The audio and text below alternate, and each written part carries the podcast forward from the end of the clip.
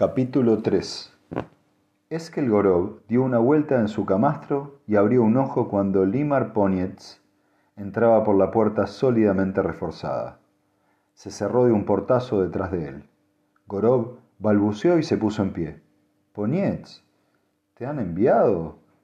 Pura casualidad, dijo Ponietz amargamente, amargamente, o bien la obra de mi malévolo demonio personal. Primero te metes en un lío en Ascon Segundo, mi ruta de ventas, tal como sabe la Junta de Comercio, me lleva a 50 parsecs del sistema justo en el momento de ocurrir el número uno. Tercero, ya hemos trabajado juntos otras veces y la Junta lo sabe. ¿No lleva eso a una fácil e inevitable deducción? La respuesta encaja perfectamente como una llave en su propia cerradura. Ten cuidado, dijo Gorov con voz tensa. Debe de haber alguien escuchando. ¿Llevas un distorsionador de campo? Poniet señaló el adornado brazalete que le rodeaba la muñeca y Gorov se tranquilizó. Poniet miró a su alrededor. La celda no tenía muebles, pero era grande. Estaba bien iluminada y carecía de olores ofensivos. Dijo, No está mal. Te tratan con miramientos. Gorov hizo caso omiso a la observación. Escucha, ¿cómo has llegado hasta aquí abajo? He estado en la soledad más absoluta durante casi dos semanas. Desde que me puse en camino, eh, bueno, parece ser que el viejo pájaro que dirige esto tiene sus puntos flacos. Siente cierta debilidad por los discursos píos, así que he corrido un riesgo que ha dado su resultado. Estoy aquí en calidad de consejero espiritual tuyo. Hay algo extraño en los hombres piadosos como él. Te cortará el cuello alegremente si eso le conviene, pero vacilará en dañar el bienestar de tu inmaterial y problemática alma. Es sólo una muestra de la psicología empírica. Un comerciante ha de, ser, ha de saber un poco de todo. La sonrisa de Gorov era sardónica. Y también has estado en la escuela teológica. Tienes toda la razón, Ponietz. Me alegro de que te hayan enviado, pero el gran maestre no ama mi alma exclusivamente. ¿No ha mencionado un rescate? El comerciante entornó los, ojos.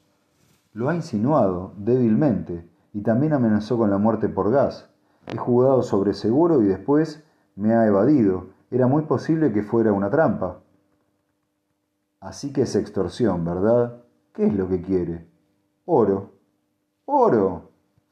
Onietz frunció el ceño. ¿El metal en sí? ¿Para qué? Es un medio de intercambio. ¿De verdad? ¿Y dónde puedo yo conseguir oro? En cualquier sitio. Escúchame, es importante. No me pasará nada mientras el gran maestre tenga el olor de oro en su nariz. Prométeselo, tanto como quiera. Después vuelve a la fundación, si es necesario para buscarlo. Cuando yo esté libre, seremos escoltados hasta fuera del sistema, y entonces nos separaremos. Onietz le miró con desaprobación. Y entonces volverás y lo intentarás de nuevo. Mi misión es vender instrumentos atómicos en Ascon. Te alcanzarán antes de que recorras un parsec en el espacio.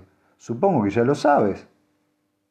Lo sé, dijo Gorov, y si lo supiera, no cambiaría las cosas.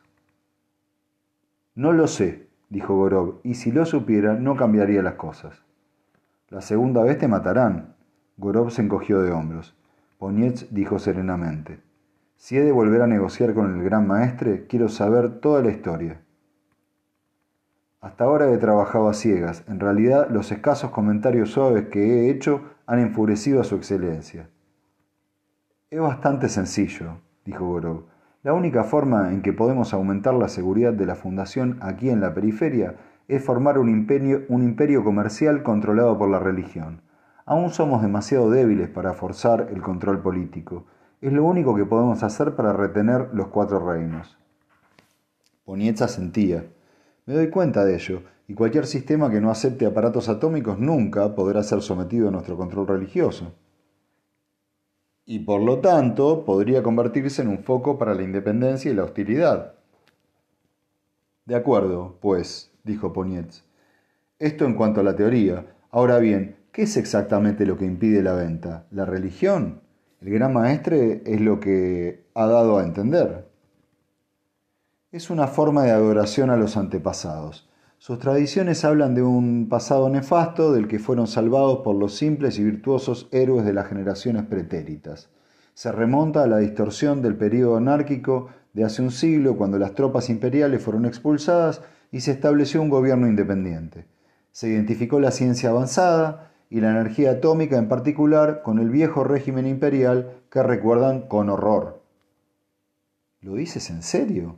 Pero tienen unas pequeñas naves muy bonitas que me localizaron hábilmente cuando estaba a dos parsecs de distancia. Eso me huele a energía atómica. Gorov se encogió de hombros. Esas naves son resto del imperio, sin duda. Probablemente tienen propulsión atómica. Lo que tienen, lo conservan. La cuestión es que no quieren hacer innovaciones y su economía interna no es atómica. Eso es lo que nosotros debemos cambiar. ¿Cómo te proponías hacer eso? Rompiendo la resistencia por un punto. Para decirlo simplemente, si lograra vender un cortaplumas con una hoja provista de campo de fuerza a un noble, a él le interesaría que se aprobara la ley que le permitiera usarlo. Dicho tan burdamente parece una tontería, pero psicológicamente es perfecto. Realizar ventas estratégicas en puntos estratégicos sería crear una facción proatómica en la corte. ¿Y te han enviado a ti para este propósito, mientras que yo solo estoy aquí para entregar tu rescate y marcharme, en tanto que tú sigues intentándolo? ¿No es una torpeza? ¿En qué forma? preguntó Gorov cautelosamente. Escucha. Ponietz pareció exasperarse de repente.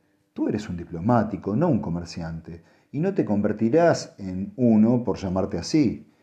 Este caso corresponde a alguien cuyo negocio sea vender, y yo estoy aquí con un cargamento que empieza a pudrirse y una contribución que nunca lograré, por lo que parece. ¿Quieres decir que vas a arriesgar tu vida en algo que no es asunto tuyo? Gorov sonrió débilmente. Ponietz replicó. ¿Quieres decir que esto es cuestión de patriotismo y los comerciantes no son patrióticos? Claro que no, los pioneros nunca lo son. Muy bien, te lo garantizo. Yo no navego por el espacio para salvar a la fundación ni nada por el, estilo. Navego para hacer dinero y esta es mi oportunidad. Si al mismo tiempo ayudo a la fundación, tanto mejor. Ya he arriesgado mi vida con probabilidades de éxito mucho menores. Poniet se levantó y Gorov le imitó. ¿Qué vas a hacer? El comerciante sonrió. Gorov, no lo sé todavía. Pero si el eje de la cuestión es hacer una venta, soy tu hombre. Por lo general no soy ningún fanfarrón, pero hay algo que siempre he mantenido. Nunca he terminado una campaña vendiendo menos de lo que me corresponde. La puerta de la celda se abrió casi instantáneamente cuando llamó, y dos guardias se introdujeron a ambos lados.